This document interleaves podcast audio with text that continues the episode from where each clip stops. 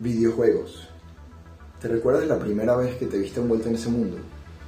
Incluso si no eres una persona que le encanta jugarlos, pero sí esa primera vez que tuviste esa curiosidad de pensar, ¿cómo es que presionando estos botones puedo terminar jugando algo y que se pueda ver tan increíble? Yo recuerdo la primera vez que lo hice, cuando fui, cuando se me mostró por primera vez un control como este, en el principio de los 90. Y luego seguí jugando, me terminé envolviendo en ese mundo, jugándolo con controles como este, el cual incluso ahora todavía utilizo. Y siempre tuve esa curiosidad de pensar, ¿cómo es que se hacen esos juegos? ¿Cómo se puede meter alguien en este mundo? ¿Qué tan complejo es? Y aunque hasta ahora no me he vuelto, no me he envuelto completamente en el mundo, sí tengo amigos que lo han hecho. Y de eso quiero que se trate este episodio. De cómo entrar en ese mundo. Si eres una persona que de verdad tiene esa curiosidad. Probablemente si yo hubiera sabido cómo hacerlo en un pasado, a lo mejor hubiera entrado antes en ese mundo. Pero al tener amigos como mi gran amigo Diego Leñero, quien ahora está metido en ese mundo, ahora puedo preguntarle y hacerle saber a ustedes todo lo que tienen que saber sobre cómo entrar y ser parte de ese mundo. Y también el hecho de cómo luchar contra la procrastinación, estando envuelto en un mundo tan complejo que requiere de tanto tiempo y tanto trabajo, y aún así sentir esas ganas y esa motivación de hacerlo. Eso y mucho más veremos hoy en este capítulo. Aquí Norman, de vacaciones, grabando desde otro sitio, para hablarles de enfoques.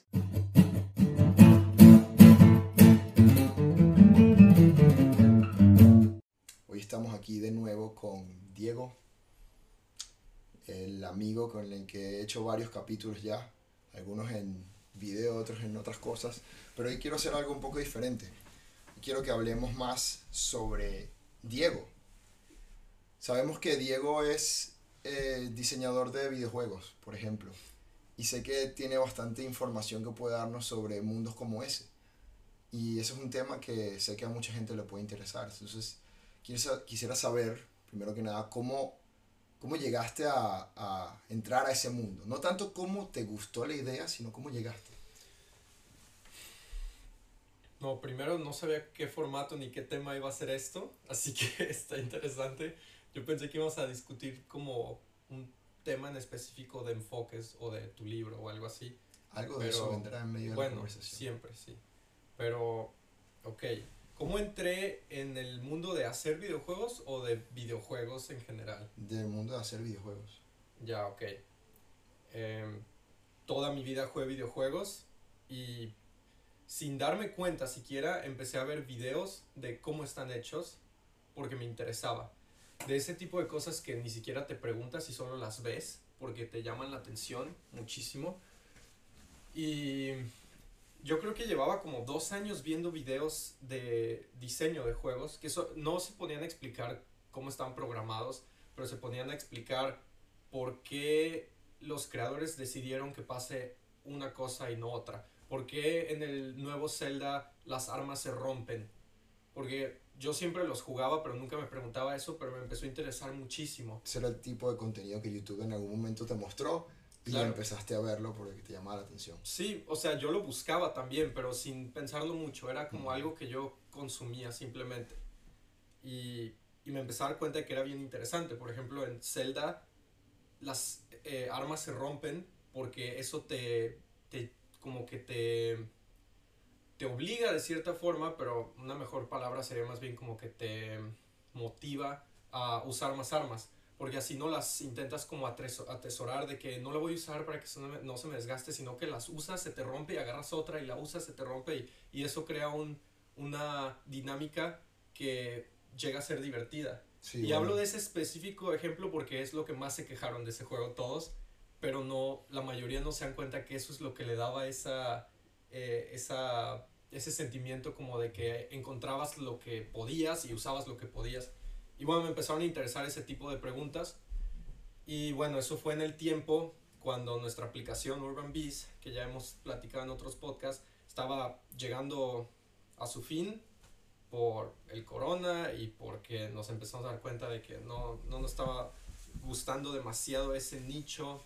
Eh, Para el que no sabe sobre ese tema, nosotros en algún momento intentamos montar una empresa basada en hacer eventos para ayudar al medio ambiente, pero en medio del coronavirus. No puedes hacer eventos. Entonces no nos funcionó más la idea y terminamos cada quien separándose y buscando otra cosa que hacer porque también nos dimos cuenta que ese en realidad no era nuestra pasión.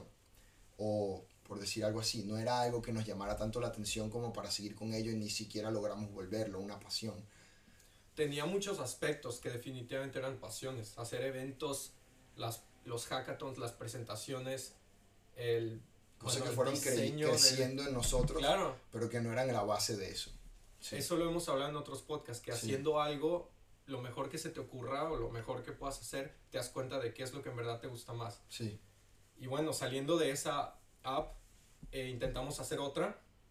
Intentamos, refiriéndome a, dijimos, bueno, hay que volver a trabajar juntos, porque lo que no, el problema no fue trabajar juntos, el problema fue el proyecto en sí que llegó a un punto donde decidimos todos que no queríamos continuar, pero queríamos seguir haciendo algo, así que empezamos otra idea que tuvo el nombre de Spark, la chispa, y pues la idea era de alguna forma hacer una aplicación donde pudieras aprender de cualquier tema, eh, de biología, de historia o incluso de cosas prácticas que usas como cocina o algo.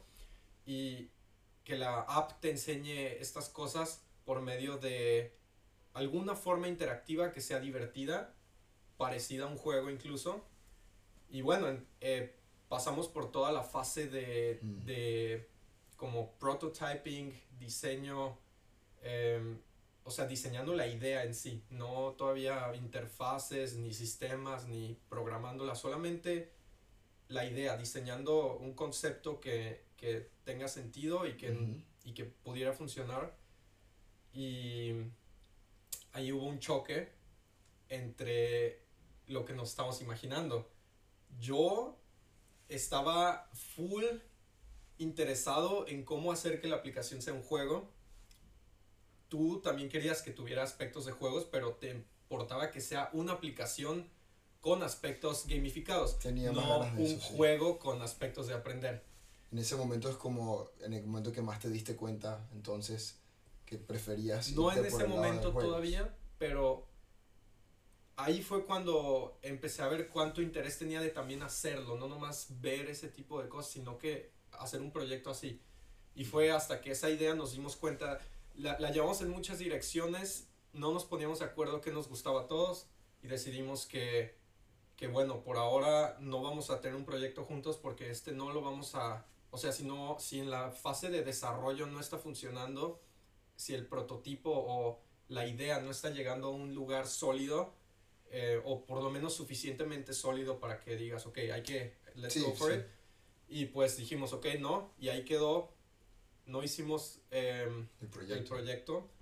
Y, y yo entré, bueno, yo creo que Miguel, tú y yo entramos en una, en una fase algo triste. Em, bastante... O sea, simplemente me- eh, nos sentíamos los tres más o menos sin, sin propósito. Yo soy estudiante todavía y obviamente tenía trabajo y estudiar y responsabilidades, pero sin tener un proyecto mío, mío en el que estoy trabajando, yo me siento vacío. Literalmente no podía dormir, me daban ataques de pánico, Precisamente nos pasó eh, eso me todos. sentía completamente purposeless, como si nada importara, y no es, no es un buen lugar para el cual estar en tu mente. Y bueno, probablemente fueron muchas cosas las que influyeron, pero también la voz de Jordan Peterson, que por cierto vamos a ir a verlo en, en septiembre, acabamos de comprar los tickets ayer. Sí. Em, Para quien no sabe, ese es un psicólogo clínico que habla sobre temas muy parecidos a los temas que estamos discutiendo y sobre conseguirle propósito a tu vida y, y Mm. ese tipo de cosas. sí. Sí. Y bueno, escuché la, la voz de Jordan Peterson diciendo de que haz lo mejor que se te ocurra. Y, y pues fue como, pues, tal vez puedo aprender a hacer un juego.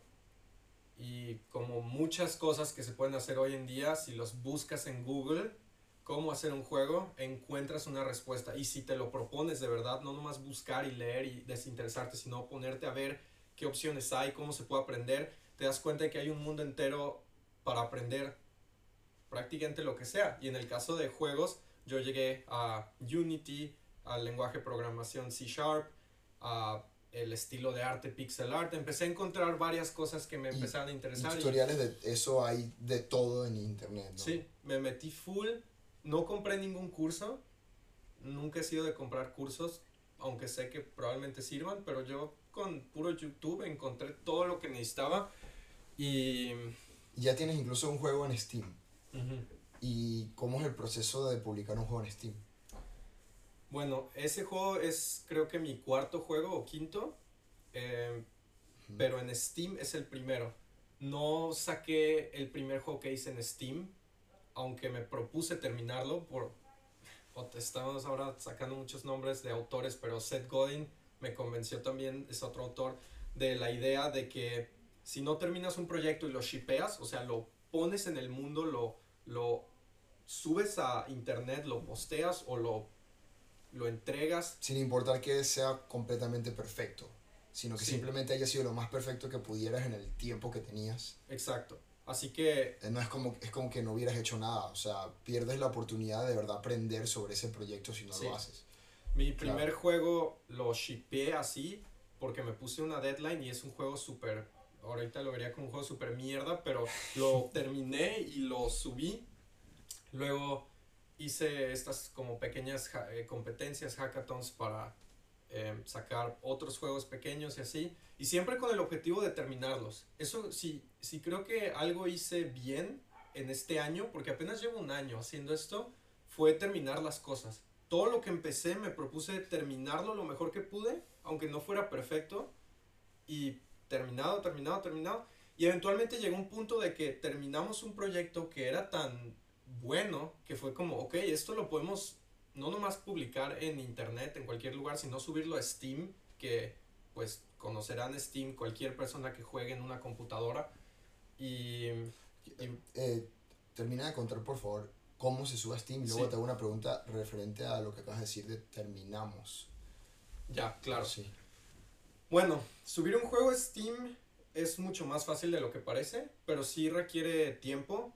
Eh, o sea, es un proceso parecido al que tuvimos cuando subimos Urban Beast a la Play Store o la App Store. Es un proceso en donde tienes que tener eh, el proyecto en un formato en el que te lo pide la plataforma y lo subes, te pide que llenes muchísima información. Tuve que poner pues, información eh, de, mi pasaporte, de mi... de em, ¿cómo se dice? Impuestos, mm, de miles de cosas de tu persona y del producto. Miles de informaciones del producto, qué sistema necesitas para jugarlo, todo lo que contiene, todo lo que no contiene. Y tienes que pagar para montarlo. Sí, y tienes que pagar 100 euros. ¿Qué? 100 euros por... dólares. ¿Cuánto tiempo? Em, por por un juego que subas son 100, 100 dólares. o sea, es prácticamente como Apple cuando quieres montar una aplicación. Sí, exacto. Y eso yo creo que lo tienen porque hay alguien que revisa tu juego y tu página y ve que todo está bien. De hecho, como cuatro veces me dijeron, no, no puedes todavía porque en esta parte, en este renglón, no es, dijiste que el juego eh, cuesta tanto en dólares, pero eh, no puedes mencionar una moneda local porque Steam es internacional. Y cosas así, te las van corrigiendo hasta que ya te dicen, ya, todo listo, y le das y pum, se sube a Steam. Ok. Ese es el proceso. Bien. Y en el caso de, dijiste eh, que trabajaste esto con varias personas. Hiciste un juego que sentiste que ya estaba listo para, para montar en Steam y lo terminaste haciendo. Ahora, quiénes son estas personas y cómo, cómo conseguiste un grupo de trabajo para poder hacer algo así. ¿Dónde se consigue gente así mm. que pueda trabajar contigo? Si tú eres una persona sola que dice, yo quiero intentar entrar al mundo de los videojuegos, ok, me meto en YouTube. En YouTube me pongo a, a investigar, ok, tengo que aprender este lenguaje de programación, este tipo de arte que es el que quiero hacer, voy a ir poco a poco aprendiendo cada cosa. Incluso ni, puede, puede que consiga en internet cómo montarlo y todo. Pero el equipo, el equipo es una de las cosas más complicadas. ¿Cómo consigues un grupo de gente que también quiera hacer eso, porque lo puedes llegar a hacer solo, pero, sí. pero solo solo puedes llegar a un cierto punto y hay cosas que que no puedes hacer, o sea, al menos que seas una persona excesivamente multifacética y que tengas solamente tiempo para eso, podrías hacer todo. Pero, por ejemplo, la música es algo que en tu caso no hiciste tú. Tuviste un equipo que ya no te trabajar, entonces, ¿cómo? Bueno, eh, ahorita mencioné que hay unas competencias pequeñas donde haces un juego en un periodo corto, se llaman Game Jams, y ese, ese tipo de evento yo creo que es el mejor lugar para conseguir gente de tu nivel que está interesada en hacer lo mismo que tú y que está interesada en formar un equipo probablemente. Sí. Para el juego que sacamos en Steam, Dog Paradox, también empezó en una competencia de esas el juego y luego fue, de hecho ganamos la competencia y después de eso fue que dijimos hay que sacarlo en Steam y lo seguimos desarrollando un par de meses y pum quedó. Pero las personas que trabajaron en ese juego fueron yo, mi en ese entonces novia Paula, Miguel y Miguel es tu hermano. Miguel, mi hermano. que estaba también en el podcast. Y dos personas que, con, que conocimos solo por ese evento, ahí mismo en Discord. Y lo que pasa muchas veces es que se inscribe mucha gente a esta competencia y en, siempre hay un, un, un, ¿cómo se llama? Un canal o un, sí, un Discord server y se mete la gente ahí y en, casi siempre hay un canal que, es, que dice looking for a team, o sea, buscando, un equipo, y ahí si tú pones, oye, yo soy, eh, eh, yo compongo música, tengo tanta experiencia, estoy buscando un equipo. O yo soy programador, empecé ayer, estoy buscando un equipo. Así había miles de, de mensajes y yo tenía la idea de que, ok, en esta competencia quiero intentar sí tener un equipo donde no todos hagan todo, porque en los juegos anteriores ya había hecho otras competencias de estas y eran con Miguel, hice una contigo, y era de que todos estamos aprendiendo y todos hacen de todo prácticamente. Y tenía ganas de ver, ok, ¿qué pasa si de verdad eh, especializamos a la gente? Porque yo no sé hacer todo. Y y bueno, en específico estaba buscando a alguien que supiera hacer música, porque siempre me ha gustado el, el, concepto de que pues la música reaccione a lo que está pasando en el juego. Y pensé, yo podría programar algo así, pero necesito a alguien que sepa componer la música. Y me puse a buscar en ese canal y me salieron así random dos personas, un Adam y un Jayon así se llamaban, y los dos diciendo, ah, yo hago sonido, efectos de sonido, y Adam, ah, yo hago música, estoy buscando equipo. Les escribí a los dos, les mandé también mis juegos anteriores, porque probablemente más gente les escribió, pero yo fue como, mira, en mi equipo yo ya hice esto y esto y esto, también soy relativamente principiante, pero ya tengo tres juegos terminados, y tal vez eso influyó en su decisión, pero dijeron, ah, sí, claro, y así conoces gente. No siempre va a ser gente que que se quede ahí. Por ejemplo, ese tal Jayon, nunca llegué a hablar con él, solamente nos decía, díganme qué sonidos necesitan. Le decíamos y nos los mandaba. Cuando le decías, hey, ¿no quieres venir a la llamada? Estamos discutiendo ideas. A él no le interesaba nada más que qué sonidos hacer. Entonces era una persona que en ese momento te servía, pero no te servía como equipo. Exacto. En general, Pero en, por el otro lado, Adam, desde la fase de hacer la idea, cuando discutimos muchas cosas, él venía a la llamada en Discord y nos pusimos a hablar, nos conocimos. Y bueno, eso fue hace seis meses y a día de hoy es un muy buen amigo mío con el que no nomás hablo de, del juego, sino que de muchas cosas de la vida. Ya, se volvió un amigo y parte de tu equipo. Sí, y se quedó como para el siguiente proyecto también. Así que puedes conocer completamente random solo por participar en algo así, gente que se quede contigo incluso después. Yo creo que eso se puede aplicar en casi cualquier equipo que tú quieras formar para, para empezar a crear algo. Sí. Porque no, no solamente existen las game jams, que es como se llaman esas, también existen los hackathons, que son usualmente una empresa tiene un problema, ese problema están buscando una forma de resolverlo y crean un hackathon, que es una competencia de una cantidad de días, usualmente dos días, en la cual cualquier persona puede participar. Algunas tienen, eh, piden experiencias específicas, pero en la mayoría cualquier persona puede participar y es resolver el problema generando un, pro, un producto, un proyecto, un, un software o algo y presentándolo al final. Y en este tipo de proyectos tú conoces gente que quiere hacer el mismo tipo de cosas que quieres hacer tú si vas a esa competencia.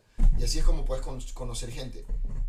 Y eh, lo, y lo mejor de esto es que es online. Muchas de ellas son online, entonces puedes hacerlo estando en cualquier parte del mundo. Con tal que tengas una computadora y te puedes meter a trabajar por ahí, eh, que proyecto que sea. Ahora, entonces, con eso me das a entender que pues, cualquier persona que de verdad quiera ponerse a hacer un juego, simplemente con meterse en internet, investigar lo que tiene que investigar y conseguir el equipo haciendo competencias que al mismo tiempo te llevan a tener un portafolio de juegos que te ayuda a ti a aprender y todo, pues. Ahora hay otra cosa muy importante. Tú todavía eres estudiante. Tienes un trabajo. Has tenido varios, pues. Este. Y, y. ¿Cómo haces para llevar entonces ese balance de tener tantas cosas que hacer por un lado? Porque es una es ingeniería, la carrera es, ciencia en computación. Y no estás haciendo lo mismo que estás haciendo en los juegos. Es otras cosas que tienes que tomar también mucha atención. ¿Cómo haces para balancear y no procrastinar? Hacer tantas cosas al mismo tiempo. Yo sé que yo tengo un approach, o sea, tengo una forma de hacer eso para, para las cosas que los proyectos que yo estoy haciendo, pero quiero escuchar tu opinión sobre qué haces tú o cómo, cómo le recomendarías tú a la gente que, que haga para poder hacer tantas cosas a la vez y, y no sentir que está destruido todo el tiempo. Bueno, es un proceso infinito de encontrar la mejor forma de que funcione para ti. Primero eso. Para cualquier persona va a ser diferente la forma en la que se tienen que organizar para poder hacer todo lo que quieren hacer.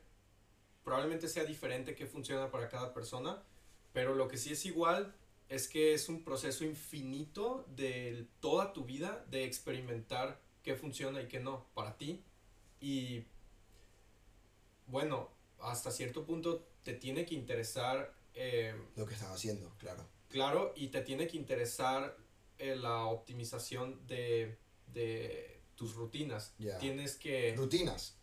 Bueno, sí, a, eso estoy llegando. O sea, para mí, por, primero di ese preámbulo de que, a ver, no necesariamente va a funcionarte lo que a mí me funciona. Yo soy súper, súper eh, tryhard y obsesivo con mis rutinas y en cómo organizo mis cosas cada vez he ido implementando más cosas. De las primeras que empecé a hacer, que fue cuando llegué a Alemania y me lo enseñaron Miguel y tú, fue planear todos mis días. Literalmente, no me puedo ir a dormir sin primero escribir en Trello. Es un programa donde ponemos nuestra, o sea, donde organizamos muchas cosas, pero puede ser en donde sea, en un papel. Y escribes literal qué vas a hacer cada hora del día. Y eso hago todos los días y tengo ya mis como templates donde está lo que hago normalmente en una semana, pero igual cada noche me pongo a ver, ok, lunes es, tengo ta, ta, ta, todo esto escrito y digo, no, esto, esto no es así esta semana, esto es diferente, lo adaptas a que sea justo el día que quieres tener y, y lo intentas seguir. Y, y, tener algo así no te, no te quita esa, esa como... Libertad. Esa libertad que uno tiene de, de hacer lo que le provoque en un momento a alguien porque claro, tú tienes las metas que quieres hacer, pero también a veces quieres simplemente dejarte fluir. No te sientes atrapado con tener esa... A ese problema llegué pues, después de dos años de intentar planear de mañana a noche hasta la hora en la que me voy a dormir todo lo que iba a hacer. Y al cambio al que llegué, bueno, lo que me pasaba a veces es que era tan rígido mi plan que si una cosa se salía del tiempo me frustraba y sentía como que ya todo mi plan valió madre y lo, lo abandonaba me rendía de mi plan y me frustraba, me sentía mal conmigo mismo y eh, por eso dije que es un proceso infinito de experimentar qué funciona y qué le cambias. Lo que le cambié a ese sistema es que primero soy mucho más flexible. Ya entendí después de años que un plan lo es todo, pero al mismo tiempo un plan no es nada porque las circunstancias cambian. Como decía Eisenhower, el presidente de Estados Unidos cuando la Segunda Guerra Mundial. Sí. El plan lo es todo. Planificarlo es todo, pero el plan, es nada. Sí. Y tienes que poder adaptarte, tienes que ser flexible y ver de que, ok, pasó esto, me tardé más en llegar a la casa porque el bus se retrasó, así que tengo que cambiar la hora de entrenar poquito más tarde y eso significa que al rato no voy a alcanzar a esto, pero tienes que ver cómo acomodar tu plan. Suena bastante estresante tener que estar acomodando el plan a cada rato. También. Pero lo que preguntaste de cómo hacer que... Sientes todavía esa libertad y no te Exacto. que estás atrapado. Yo tengo una hora en donde a partir de esa hora no está nada planeado y es... Lo que salga. libre. Y aparte no solo es libre, sino que es también nada más de trabajo. O sea, está prohibido estar escribiendo o leyendo mails o mensajes que tengan que ver con el trabajo. Y es difícil separar esas cosas, pero tiene que haber un punto donde ya se acabó y te relajas como puedas y haces otra cosa. Yo, Y sí. yo creo que yo le agregaría una cosa a eso y es que no estamos hablando de que, o sea, por lo menos en mi caso, yo incluso en esas horas de trabajo también pongo horas de cosas que quiero hacer que no tienen que ver con trabajo. Puedo poner una hora de quiero jugar un juego de mesa o jugar un juego de computadora o lo que sea. Ujú. Y aún así dejo las horas libres. ¿Por qué? Porque ¿qué pasa? A veces tú pasas un día entero y aunque tú querías hacer algo, al final no lo hiciste porque no te provocó, el cuerpo no te dejó, te Ujú. procrastinaste y te sientes frustrado de que no lo hiciste. Y eso incluye cosas de diversión. Sí. Quería probar este juego y no lo probé. En cambio, si tú haces una lista y en esa lista incluso pones cosas divertidas que hacer, te puede servir, pero no puedes planificar todo, porque también se vuelve algo que, que puede ser demasiado y después terminas odiando lo que estabas haciendo o no haciendo nada. Entonces, es planificar incluso cosas que tú quieres hacer en el día que son para divertirte, no solamente para trabajar, pero siempre dejando algo de tiempo para ti que no sabes qué vas a hacer, lo que te provoque en ese momento. E- e- Eso hasta ahora ha sido lo que creo que a los dos nos ha funcionado más Sí. y es una buena forma. No necesariamente es la mejor porque uno está exactamente todo el tiempo mejorándolas, pero sí, Y bueno, aparte de, eh, de el tema de planificar las cosas y, y priorizarlas y ver cómo ser flexible y mover el plan para que se acomode, y aparte dejar tiempo donde no hay nada planeado, porque también necesitas esa necesitas algo espontáneo en tu día, porque si no se vuelve demasiado rígido. Para poder de verdad ser flexible, tienes que tener muy claro cuáles son los valores. Ya ves esa lista de prioridades de vida que hicimos. Tener eso eh, te permite cuando estés viendo todo lo que quieres hacer saber, ok, hay cosas que no se pueden negociar, se hacen sí o sí. Entrenar, comer bien, dormir suficientes horas. Eso puede que haya días con excepciones donde, ok, este, estás enfermísimo o hay una fiesta, duermes menos, claro, pero en un día normal, eso significa en la mayoría de los días, en el 80% de los días, se tienen que hacer sí o sí. Y para mí esas cosas son eh, las que me mantienen sintiéndome bien. Meditar, entrenar, dormir suficiente, comer bien. eh, Y, y el punto de eso también es que uno pensará así, pero ok, sentirte bien, pero ¿cómo que sentirte bien? no, La cosa es que si tú no estás tomando en cuenta literalmente estar sano en tu cuerpo y en ti, no te va a provocar hacer nada de trabajo. Nada de lo que ahora tienes que hacer. Y aunque tengas la lista, no lo vas a hacer. Y vas a pensar, bueno, es que no me provocó al final. Soy una persona que no le provocas esas cosas. Pero es porque no estás prestando la atención a las cosas que tienes que hacer. Y estar sano no es nada más comer bien y entrenar. También es mantener una rutina en tu vida. Una rutina en la que te despiertas a cierta hora y ves el sol a cierta hora para que tu cuerpo sepa que tiene que estar despierto. Una rutina en la que te bañas a tal hora específica. Ese tipo de cosas ayuda a que tu cuerpo se acostumbre a que va a tener un ritmo siempre y entonces te van a provocar hacer las cosas que tienes que hacer en cada momento. Si no, tu cerebro te va a decir que quieres hacer una cosa, pero vas a terminar haciendo otra o no haciendo nada porque el cuerpo te va a pedir otra cosa en el momento que menos lo esperas. Sí. Porque no tienes idea, tu cuerpo está tan des- desconfigurado que no sabe exactamente qué quiere hacer y qué tiene que hacer. sí, Y eso también es muy importante para poder atacar a la procrastinación. Entonces suena como que, ay, esto es tan tedioso, tan, todo lo que tengo que hacer. Pero en el momento en que lo empiezas a hacer y llevas un orden, se vuelve tan, se vuelve como una ola en la cual estás divirtiéndote en todo momento, porque incluso en el momento de que algo no te sale exactamente igual, la idea de tener que modificar algo y que vaya mejorando se vuelve algo divertido.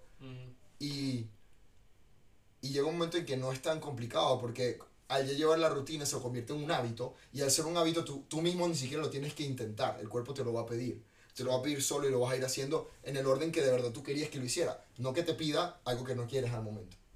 Y tal vez haya otra forma de volverte ultra productivo, algún hack de la vida, pero a mí no me ha funcionado nada más que disciplinarme para intentar construir hábitos que me mantengan haciendo todo en un ciclo, un Definitivamente. ciclo planeado, un ciclo constante, Claro. porque si todo en tu vida es random y pasa cuando pasa, y cómo te sientas, y todo depende de, de literal lo que vaya pasando, reaccionas a eso y, y no tienes un, un, orden o un... Sí, un, como una, una estructura que tú quieres que tenga tu día. Si no tienes eso, pues simplemente vas a donde te lleve el viento. Sí. Y tal vez haya gente que quiera eso, pero yo quiero hacer muchísimas cosas, me interesan muchísimas cosas y no me quiero esperar a cuando termine de estudiar para empezar a hacer mis videojuegos. No me quiero esperar a cuando termine de trabajar para empezar a ahorrar dinero. Tienes que encontrar una forma de, de hacer todo lo que puedas ahora y es la única forma que me funcionó. Lo otro es que tú no puedes convertirte en la persona que quieres ser de un día para otro. Tú tienes que hacer el proceso para poder convertirte en esa persona. Y para hacer ese proceso tienes que tener los hábitos que esa persona tiene. Y eso no se hace un día para otro. Entonces si tú dices, no, cuando yo termine de estudiar ya voy a hacer, voy a empezar a, como ya, ya voy a saber todo sobre programación, voy a empezar a programar aplicaciones pero resulta que necesitas una, un set de hábitos que te lleven a verdad a poder estar todos los días programando una aplicación. Entonces tienes que empezar desde antes a crear esos hábitos, por ejemplo. Y exactamente, es como, es como si alguien dijera, bueno, eh, cuando, cuando yo termine, cuando yo tenga tal edad, que es la edad en la que debería empezar, eh, voy a empezar a surfear. Y ya ahí voy a ser surfer porque, pero en realidad en el momento que vayas a empezar, es el momento en que no vas a ser surfer, vas a empezar poco a poco a ser todos los hábitos para poder aprender a pararte en la tabla, hacer todas las cosas y luego es que de verdad estás surfeando y estás sintiendo ese flow que siente alguien cuando estás surfeando, pero tienes que pasar por el proceso. Y ese proceso empieza desde antes. No es que ah, ahora decidí que ya voy a hacer y ya lo eres. No es tan fácil. Y todo eso tiene que tomar en cuenta.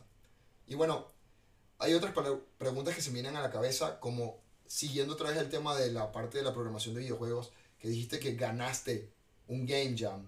Y nosotros varias veces hemos ganado hackathons. Esa conversación sobre ¿Cómo, ¿Cómo llegas a una competencia y terminas ganando incluso que sea algo que no has hecho antes? Porque eso es todo lo contrario a lo que estamos hablando ahorita.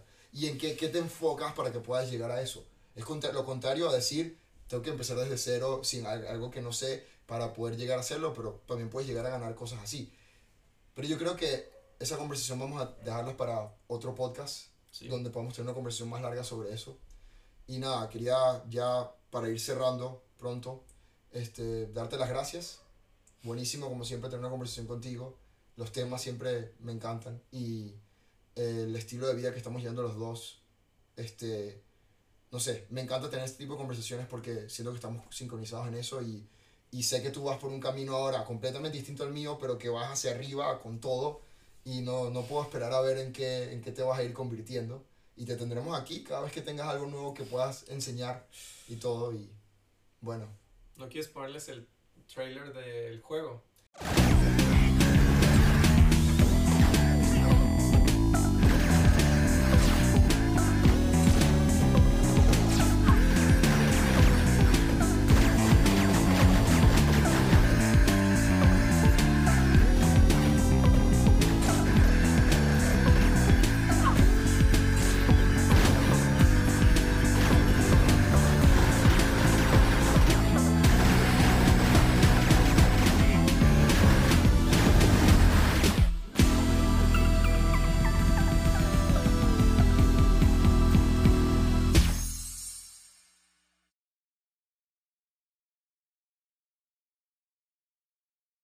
Claro, claro, ponemos el trailer para que vean en qué estaba trabajando Diego en este momento de su vida. Y, por lo pueden ir a ver en Steam. Y jugarlo, es gratis. Claro. O sea, sí, el próximo juego ya lo venderé, pero este gratis. Y bueno, eso fue aquí con Diego sobre cómo empezar en una carrera de videojuegos y cómo ganarle a la procrastinación también. Claro. Y bueno, hasta la próxima.